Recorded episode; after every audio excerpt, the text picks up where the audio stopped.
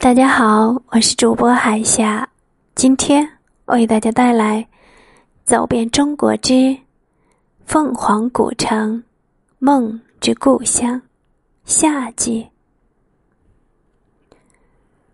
凤凰古城可以分成东门景区、北门景区和沙湾景区。东门景区游人最盛，包括古码头。深恒门、吊脚楼，还有那一街的特色商店和凤凰小吃。如果只是逛了东门景区，还不算真正看到了凤凰的乡野韵味。不过，既然游人如此之多，必然有它的可喜之处。满街的小店，林林总总，卖。苗银蜡染的有之，卖手工纪念品的有之，更有不少小店里飘出姜糖的香味儿。姜糖是凤凰的特产，是将姜搅碎以后制成糖，糖中有丝丝辣味儿，是去寒去潮的良方。凤凰的名人故居也出名。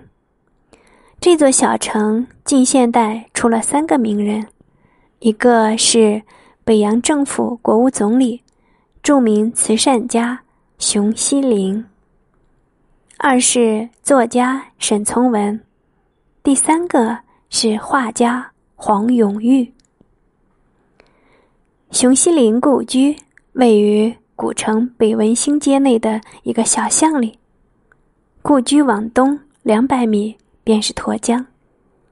沈从文的故居位于南中营街，是一座典型的南方四合古院。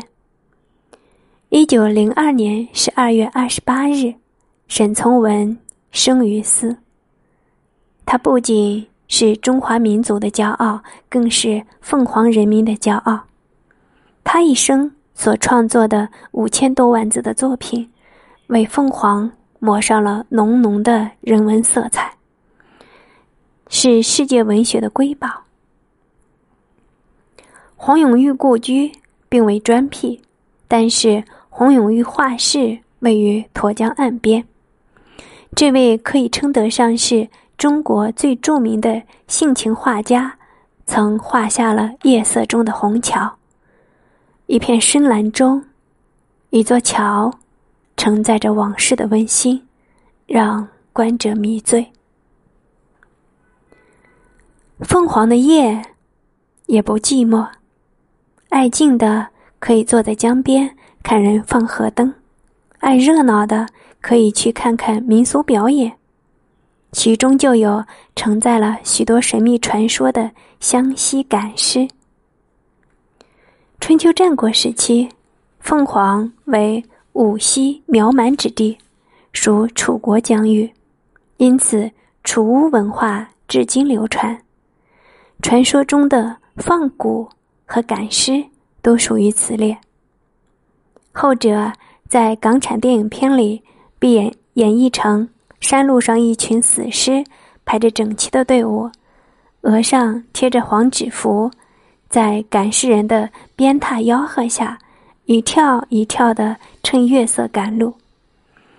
这种不知真假，也无所谓真假的描写，给苗地平添了许多神秘感，让猎奇的人得到茶余饭后的满足。